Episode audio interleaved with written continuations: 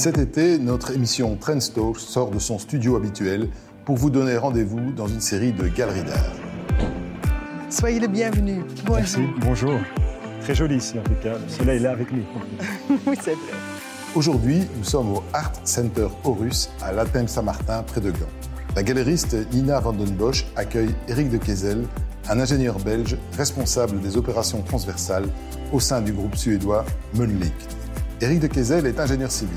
Il a mené sa carrière dans l'industrie en travaillant notamment pour Caterpillar et Saint-Gobain. Et depuis 20 ans, il officie au sein du groupe suédois Mölnlycke. Ce nom ne vous dit peut-être rien, mais vous connaissez pourtant les produits fabriqués par cette entreprise.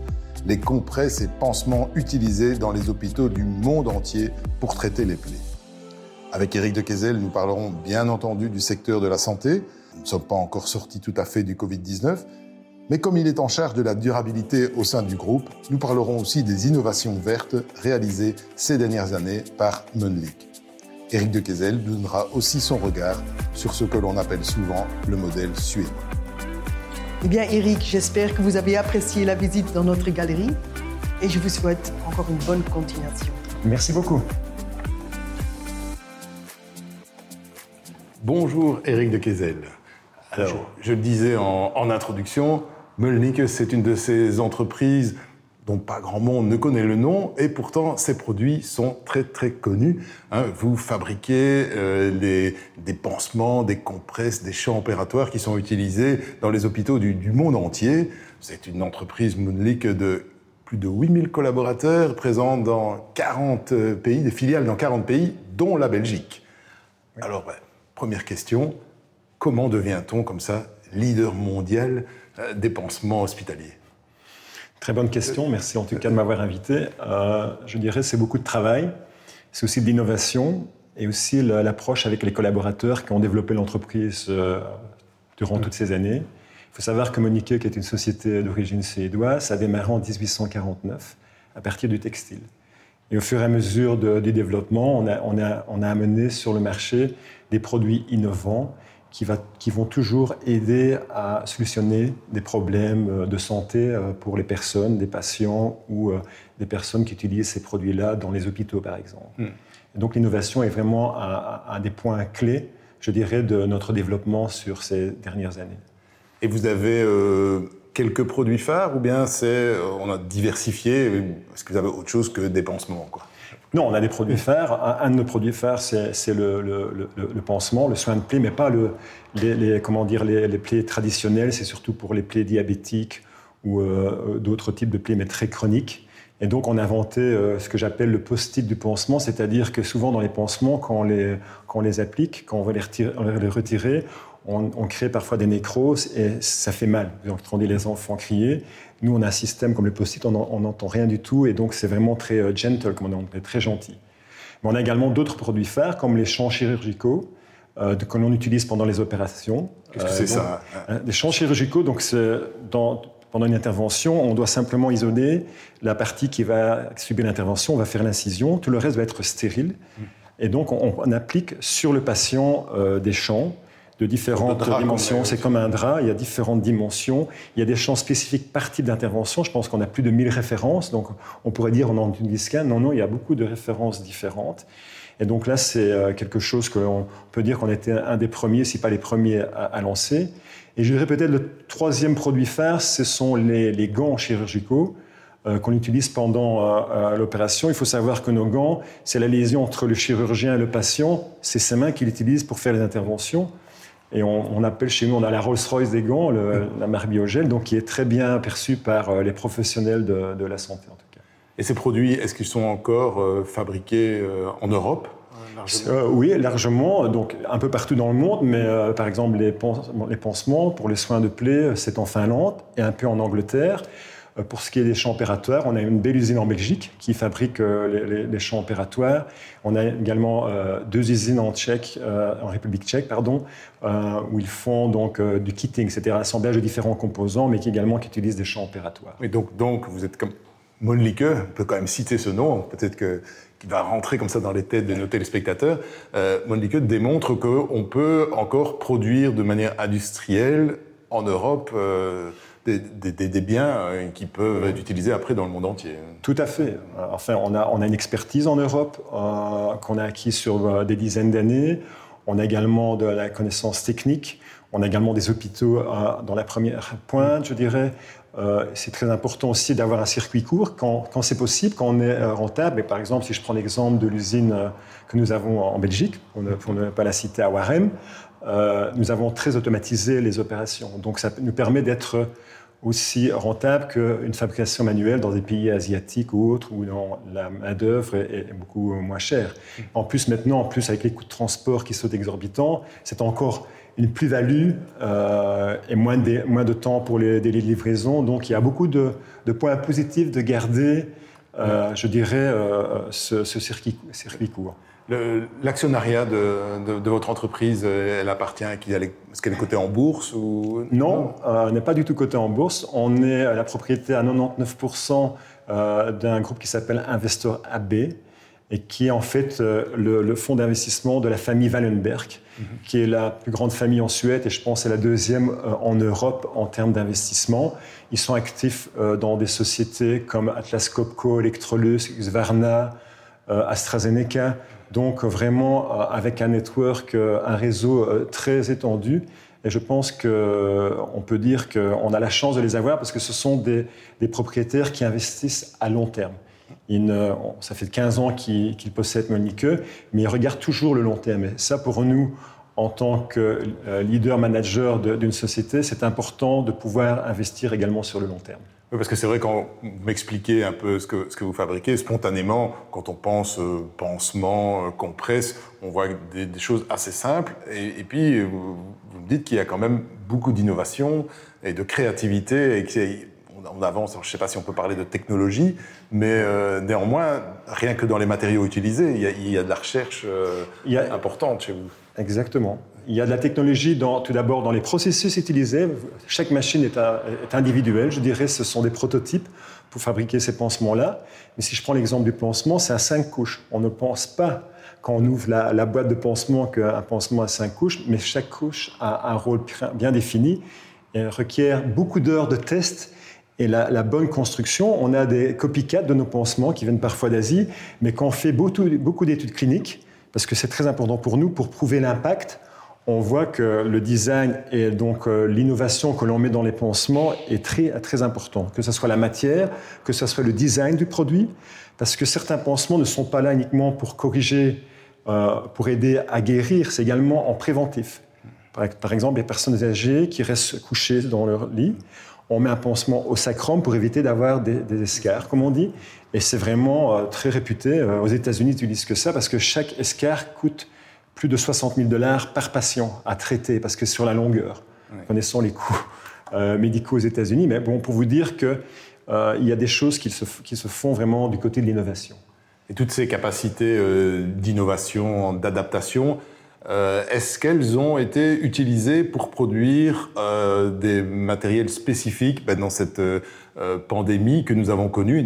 D'ailleurs, nous ne sommes pas tout à fait sortis. Est-ce que Monlique s'est mobilisé comme d'autres entreprises, pas spécialement du secteur de la santé d'ailleurs tout à fait, puisque dans notre gamme de produits, on avait les, face masks, comme on dit en anglais, les, masques. Ah, vous produisez des masques On, produit des masques, tout à fait.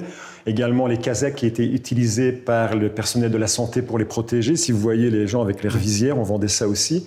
Donc ça a été vraiment un grand boom pour nous. Euh, je peux vous dire que j'ai travaillé around the clock, comme on dit en anglais, donc euh, autour de l'horloge, pour faire l'approvisionnement avec les équipes, pas uniquement moi, nos équipes, pour vraiment faire l'approvisionnement de, ces produits-là, parce qu'on a eu des demandes surtout sur l'Europe, mais également aux États-Unis et en Asie, euh, pour pouvoir fournir ces, ces produits. Et est-ce que ce sont des, des, choses qui vont rester euh, pour demain dans, chez Monlique ou bien c'était une aide ponctuelle euh? Non, ça reste, c'était dans notre gamme, on a dû augmenter le volume, et maintenant on est redescendu à plus ou moins au volume d'avant le Covid, je dirais, parce qu'on utilise de moins en moins de, de face masks. Euh, donc, euh, on, a toujours regardé parce que les face les, les masques chirurgicaux qu'on porte, de toute façon, on les porte dans les salles opératoires. Euh, également le fameux FFP2 en fonction du type d'intervention. Donc, on, les porte aussi. Donc, c'est quelque chose qu'on avait, qu'on a développé pour le grand public, je dirais, par la force des choses et du Covid-19. Oui, et que vous pourriez continuer à, oui, on, produire. on continue à produire. justement, si on veut des une production européenne, par exemple. Quoi. Ça peut, Pourquoi pas Pourquoi pas Parce que je, je sais qu'en en Belgique, certaines entreprises se sont lancées aussi là-dedans au plus fort de la crise, mais c'est un peu compliqué dans la durée d'inscrire. C'est compliqué dans la durée, à mon avis. on, doit avoir également, j'ai parlé tout à l'heure de circuits fermés. Il faut aussi voir que les, fournisseurs de matières premières, il y en a en Europe, mais il y en a aussi beaucoup en Asie. Et l'Asie, on avait développé, la, majorité des, des, masques chirurgicaux étaient produits en Asie avant le Covid. Et donc, euh, euh, la raison était qu'on avait perdu, c'est pas perdu, euh, je dirais, l'expertise technique, on a dû la réapprendre un peu, mais je dirais, on n'avait pas les volumes, mais on n'avait pas non plus toujours les matières premières pour aider. Maintenant, on les a, mais la demande, on est toujours une longueur de retard ou d'avance, qu'on pourrait dire que la demande n'est pas là pour, comment dire, pour pouvoir développer à grande échelle peut-être des, activités au niveau européen. Alors, au sein du groupe euh, vous êtes actuellement en charge notamment de toutes les questions de durabilité. Vous chapeautez euh, euh, ce, département. Euh, quand on, vous a expliqué un peu vos produits, ce sont tous des matériaux qu'on jette après usage. où est la durabilité là-dedans? Tout d'abord, j'ai recommencé parce que j'ai dû, on a dû expliquer à toutes les équipes ce qu'était la durabilité chez Monique, et c'est pas uniquement chez Monique, c'est un peu partout, c'est le fameux ESG, donc l'aspect environnemental, l'aspect sociétal et de gouvernance. On était très développé, étant une société active dans les soins de santé, dans la partie sociétale, dans la partie gouvernance, éthique business, en plus d'origine suédoise. Évidemment, la partie environnementale, c'est quelque chose qu'on a, dû travailler. Il est clair que l'on a des produits unique, mais ce n'est pas parce qu'un produit est unique qu'il a une empreinte écologique euh, plus mauvaise qu'un produit textile qui doit être lavé avec des détergents et ainsi de suite. Et on fait ces fameuses analyses, euh, life cycle assessment qu'on appelle, donc l'analyse de cycle d'un produit, euh, qui nous permet de, voir quelle est l'empreinte écologique. Et ce que l'on a fait actuellement, ce que l'on est en train de faire graduellement, c'est de convertir euh, une partie de notre gamme avec des produits qui sont euh, plus euh, environmental friendly, comme on dit en anglais, donc qui sont plus proches de l'environnement, moins d'émissions de CO2. Par exemple, dans le champ opérateur, on utilise un film plastique pour garder la stérilité, éviter que le liquide ne traverse et touche la peau du patient. Ben, ces plastiques-là, maintenant, on les produit avec des plastiques euh, biodégradables qui viennent soit du maïs ou d'autres. Ici, c'est pas chez nous le maïs, je me rappelle plus parce que je suis pas le spécialiste en R&D, mais qui vient d'une autre plante et qui, qui est vraiment très utile. Notre objectif, évidemment, c'est à long terme, c'est de convertir l'ensemble de, la gamme, mais on, y va graduellement parce que nous faisons partie, nous travaillons avec un système d'appel d'offres, donc il faut aussi que le client soit réceptif. Et on vient de gagner euh, pas mal d'appels d'offres, surtout dans les pays nordiques pour l'instant, mais c'est en train d'évoluer aussi beaucoup, même en, en Belgique ou en Hollande, par exemple, où on a euh, pas mal de demandes pour aider les hôpitaux à atteindre euh, leur réduction d'émissions de, CO2. Comme on que c'est les, donneurs d'ordre qui doivent y veiller lors de la confection des, cahiers des charges, d'inscrire des critères de, durabilité pour qu'on puisse fournir les produits euh, un peu partout. Tout à fait. Ça ne commence, c'est au début ici. Donc il n'y en a pas beaucoup encore qui ont mis ça dans leur cahier des charges, mais ça arrive de plus en plus. Je suis sûr qu'avec les objectifs que nous avons dans le développement durable, surtout pour 2030 et 2050 au niveau global, donc pas uniquement au niveau de l'entreprise Monique, euh, ça va se répandre euh, très rapidement. Parce que c'est souvent un peu le, un difficile travail d'équilibre entre objectifs climatiques, environnementaux et rentabilité, rendement. Euh, ben, dans votre entreprise, est-ce que la, recherche de, de substituts aux, matières issues du pétrole, est-ce que ça augmente vos coûts de production sensiblement? Comment vous, comment vous gérez ça Il est clair qu'actuellement, le, produit que j'ai fait référence qu'on a vendu dans un, appel d'offres est un peu plus cher, mais parce que les volumes ne sont pas encore là. Je pense que quand tout le monde va se reconvertir vers ça, il y aura certainement euh, déjà un effet volume que l'on voit dans l'industrie. D'un autre côté, on doit regarder pas uniquement le coût du produit, on doit regarder tout d'abord chez nous, on est un fournisseur pour le, secteur des soins de santé. Et donc, le premier élément pour un développement durable, c'est d'avoir des soins de santé qui sont au, bon niveau. Donc, parfois, même nos produits sont parfois plus chers. Mais je vais prendre l'exemple d'un pansement pour la durabilité. On développe des pansements qui sont peut-être 20% euh, plus chers qu'un autre pansement. Je ne parle pas compétition, mais, mais si on peut le porter deux jours de plus, vous voyez tout de suite, on, a, on fait un gain. Donc, il ne faut pas regarder que le coût unitaire, il faut regarder dans l'ensemble les caractéristiques. Donc, ce que l'on fait chez Monique, c'est qu'on essaye non seulement à changer la matière, mais regarder si ces caractéristiques peuvent être améliorées en même temps. Ainsi, donc, on a peut-être le coût du produit un peu plus élevé, mais d'un autre côté, euh, à l'usage et par rapport, aux soins de santé, par rapport pardon, aux soins de santé, on est euh, toujours euh, aussi bien, si pas meilleur. C'est ce que je veux dire. Et donc ça, c'est notre challenge. Et je pense qu'il y a il y a une multitude d'opportunités. Donc, euh, nous, on voit vraiment le développement durable comme une opportunité énorme. On démarre avec les parties les plus, entre faciles, mais on va, on va continuer à travailler là-dessus, ça c'est sûr. Et bah, comme on est en Belgique et que, vous êtes belge, l'usine que vous avez à, Warem, est-ce qu'elle est en pointe dans, dans ces objectifs de durabilité?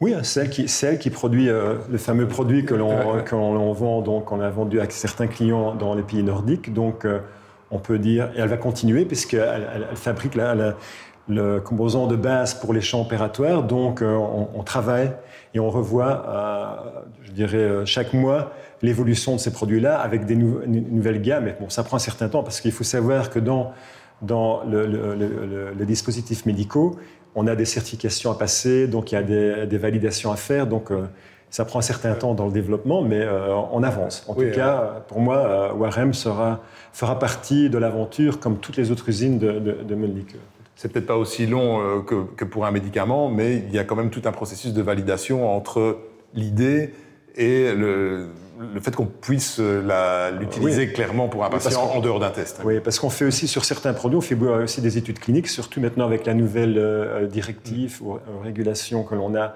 au niveau médical, euh, des dispositifs médicaux, le MDR qu'on en appelle. Euh, donc on doit faire vraiment des études cliniques aussi, donc moins que les pharma, mais parfois pour amener un nouveau produit sur le marché, ça peut prendre jusqu'à trois ans. Ça dépend de la, classe du produit, puisqu'il y a différentes classes. Donc il y a, ça a l'air d'être simple. Un patient, j'avais euh, j'avais la même chose. Moi, je viens d'un autre secteur avant. on je faisais donc des, des escalatrices, je travaillais pour Caterpillar, et maintenant, on faisait un pansement. On me dit oui, le pansement, ça a l'air d'être très simple, mais je peux vous dire qu'il y a beaucoup de technologie là derrière. C'est ça qui est bien. Donc la complexité qu'il y a là derrière, on essaye de faire quelque chose de simple à l'utilisation aussi. C'est ce que vous disiez. Enfin, je, vous avais posé la question sur l'innovation euh, qui est aussi importante dans, ce secteur-là. Tout à fait. Euh, la, question de la, durabilité. Euh, donc, bah, vous êtes un ingénieur, vous avez travaillé dans l'industrie un peu avant. C'était un choix personnel, ce, ce champ-là, ou bien c'est le hasard quand j'ai appris qu'on voulait créer au niveau du comité de direction, euh, en tout cas donner à un des membres du comité de direction euh, la responsabilité de, la durabilité, on faisait également un changement de, CEO euh, en même temps. Ben, J'en ai profité pour donner mon avis sur la question et dire que j'étais vraiment intéressé parce que moi, je suis un, fils d'agriculteur qui a, qui, a, qui a fait toute son enfance dans, dans, un milieu très rural et je suis très proche de ça. Et je pense que aussi j'ai une famille, je pense aux générations futures. Euh, et quand je vois les opportunités que l'on a euh, dans le domaine de la durabilité, et pas uniquement parce qu'on parle de durabilité, évidemment, le plus gros effort, c'est tout l'aspect climatique. Mm. Mais pour moi, la durabilité, il ne faut pas oublier, le, je reviens encore sur le S et le G. Il y a 17 et donc, euh, la partie, les 17 mm. objectifs de développement durable, il faut faire très attention. Donc il faut aussi faire de l'environnemental, mais tout en gardant l'aspect sociétal et la bonne gouvernance. Donc pour moi, lier ces trois choses en même temps, ça m'intéresse parce que l'autre point qui m'a toujours conditionné dans ma carrière, c'est l'aspect humain. Et ici, c'est un challenge humain. Il y a encore plein de questions au sujet de la durabilité. On n'a pas les réponses. On a un objectif. On ne sait pas exactement. On a, on a des, des roadmaps, comme on dit en anglais, mais on n'a pas toujours les réponses pour tous les points de la roadmap. Et donc, on, il va falloir être créatif et innover encore. Donc, c'est ça qui m'intéresse. Le tout en maintenant toujours des objectifs de rentabilité financière aussi pour l'entreprise. Évidemment, on est, on, est dans, on est dans un business, comme on dit. Donc, mais c'est ça justement le, le, double challenge euh, de, de continuer à contribuer pour la planète et les people, comme on dit, les gens, mais d'un autre côté, de continuer à garder une, une entreprise pérenne qui peut, euh, qui peut continuer à se développer. Euh, donc, ça, c'est un, autre challenge. Mais moi, comme c'est un peu tabou peut-être ce que je vais dire, mais bon, les entreprises sont, c'est les personnes. Donc, mm. et les personnes sont très attachées à l'aspect durabilité. En tout cas, c'est ce que je vois mm. jour en jour. C'est plutôt la coordination des activités qui est le plus important. Mais il ne faut pas les convaincre. Je pense qu'on a déjà fait un, pas très important en avant. Euh, mais maintenant, euh, il faut voir dans quel ordre on doit faire les choses pour pouvoir avoir le bon impact. Et ça, c'est justement votre job, la coordination des volontés. C'est mon job, c'est de faire en sorte que de travailler avec les différentes équipes pour que la durabilité soit intégrée dans les différentes stratégies des différentes divisions que nous avons. Ça ne doit pas être quelque chose qui doit être en plus, en disant en dernière minute, ah oui, finalement, il ne faut pas oublier, on doit faire un peu de durabilité ici. On ne veut pas faire de greenwashing, c'est Monique. Donc on est vraiment pour la transparence et être honnête. On ne va pas atteindre toujours tous les, toutes les années les résultats euh, espérés parce qu'il peut y avoir des, des petits euh, contretemps, comme on dit. Mais pour nous, le plus important, c'est de, de vraiment développer cet esprit, la mentalité durable, dans la façon de gérer le business, dans la façon de développer les produits, dans la façon de travailler ensemble, et ainsi de suite. C'est ça, la durabilité, c'est pas uniquement une seule chose, c'est différents éléments pour faire tout un écosystème, je dirais. Alors dans cette Trends Summer Talk, on invite donc des, Belges, euh, des dirigeants belges qui sont actifs euh, à l'étranger. Et donc vous, Eric de vous êtes entre la Belgique et euh, la Suède, Göteborg, depuis 20 ans, et on demande à chacun de nos invités de nous ramener un objet qui symbolise, selon eux, leur pays d'accueil. Alors, vous nous avez ramené... Ce fameux cheval. Oui. Qu'est-ce que c'est? C'est le cheval de Dale Carli. Dale Carli, c'est une région dans le centre-ouest de la, de la Suède, un peu au-dessus, au nord de Göteborg. Et pourquoi j'ai amené cet objet? Euh, Parce que la, Suède, qui est un pays innovant, le design, l'innovation, beaucoup de choses innovantes, euh, mm. euh, comment dire, Spotify, donc dans les derniers éléments, Skype, et ainsi de suite, mais également dans le business Ikea et autres. Mais c'est un pays avec beaucoup de, de tradition. Et donc cette histoire du cheval d'Ali Carly, c'est un soldat parce que la, Suède a été neutre pendant les 200 dernières années, mais il faut savoir que jusqu'à l'époque napoléonienne, la Suède était un, pays de guerriers. Ça a commencé avec les Vikings, mais après il y avait toujours des bagarres entre les différents rois. Et donc c'est uniquement que vers 1800 que les guerres se sont arrêtées. Ici, c'est l'histoire euh, pour montrer qu'un soldat qui était dans une guerre, dans les, je pense environ 1700, dans une famille, dans cette région-là, euh, ils avaient beaucoup de, guerres, donc il n'y a pas beaucoup de nourriture. Et donc le soldat a commencé à sculpter un morceau de bois. Il en a fait un cheval, il l'a mis en couleur, avec certains motifs floraux. Et il l'a donné à, l'enfant de la maison. Et en retour, elle a reçu une soupe. Et donc, il a fait un deuxième euh, cheval pour avoir une deuxième soupe. Et ça, après, de bouche en oreille, les autres soldats ont fait la même chose. C'est aussi pour montrer que la Suède est un pays très social. Et donc, c'est pour ça que euh, je voulais mettre en avant la, comment dire, la balance, vous parliez tout à l'heure dans le développement durable, mais ici la balance entre l'ancien et le nouveau. Euh, avoir des bonnes bases, très sociales, beaucoup de, traditions. En Suède, il y a trois grosses fêtes, le Midsummer, euh, euh, le vendredi qui suit, le 21 juin, la Sainte-Lucie, comment dire, le Walpurgis, qui est le 30 avril. Enfin, ils ont beaucoup de traditions en, en costume traditionnel. Euh, et donc, euh, je trouve que c'est vraiment un bon, euh, un bon ensemble qui montre bien la, solidité de la société suédoise. La Suède, et comme globalement les, pays scandinaves, sont, sont d'ailleurs souvent montrés en exemple, enfin cités en exemple, en tout cas chez nous, pour à la fois le, modèle social, mais aussi les politiques environnementales. Ben, de votre expérience personnelle, cette réputation est-elle justifiée? Oui, elle, est plus que justifiée. Euh, si je prends tout d'abord la nature, oui, la nature, c'est vraiment l'environnemental, ils sont très proches de la nature, et c'est la nature pour tous. Euh, je disais, en, Suède, c'est quelque chose qui est vraiment spécifique. On a le droit de passage, c'est-à-dire n'importe quelle personne peut loger dans un terrain privé pendant 24 heures. Tant qu'il ne détruit pas, qu'il ne nuit pas à l'environnement, il a le droit de s'installer pour faire un camping et ainsi de suite. Donc c'est la nature pour tous. L'aspect social, la même chose, c'est le social pour tous. Donc je dirais, trois choses qui m'ont qui vraiment euh, impacté quand j'ai euh, commencé à travailler avec la Suède. C'est déjà tout ce qui est l'aspect euh, congés sociaux pour les parentaux. Donc, quand on, on, accueille un nouvel enfant, en Suède, on a droit à 480 jours. Pardon? 480, 16 mois. Donc, c'est très facile pour nous, on est à l'habitude. Donc, les, les, les, femmes en Suède, d'office, prennent 12 mois de congé de maternité, ça c'est sûr. Et les quatre mois restants, c'est soit elle qui, le prend, qui, prennent ses congés de maternité, ou c'est le papa. Et donc, vous voyez beaucoup de papas, mais pas tout de suite, peut-être à 80 jours à répartir, à répartir entre les deux parents. Et donc, le papa, beaucoup de papas qui poussent les poussettes, et donc, donc ça, c'est une, chose. Le deuxième élément, c'est la scolarité en Suède aussi, pour l'aspect social. Euh, l'école était déjà obligatoire au, milieu du 19e siècle. Mhm. Et je pense que ça, c'est venu un peu des Wallons qui ont été en Suède en 1600, dans, dans 1600 le fameux Louis de Geer, donc qui avait démarré cette euh, optique de l'éducation. Euh, donc moi, cet aspect, ces aspects sociétaux-là sont m'ont vraiment très impressionné et donc ils sont très proches de, des gens. Et le dernier point, pour, pour point de vue business, c'est des gens qui aiment bien avoir des breaks, beaucoup de meetings en Suède, beaucoup de réunions, tant que vous voulez.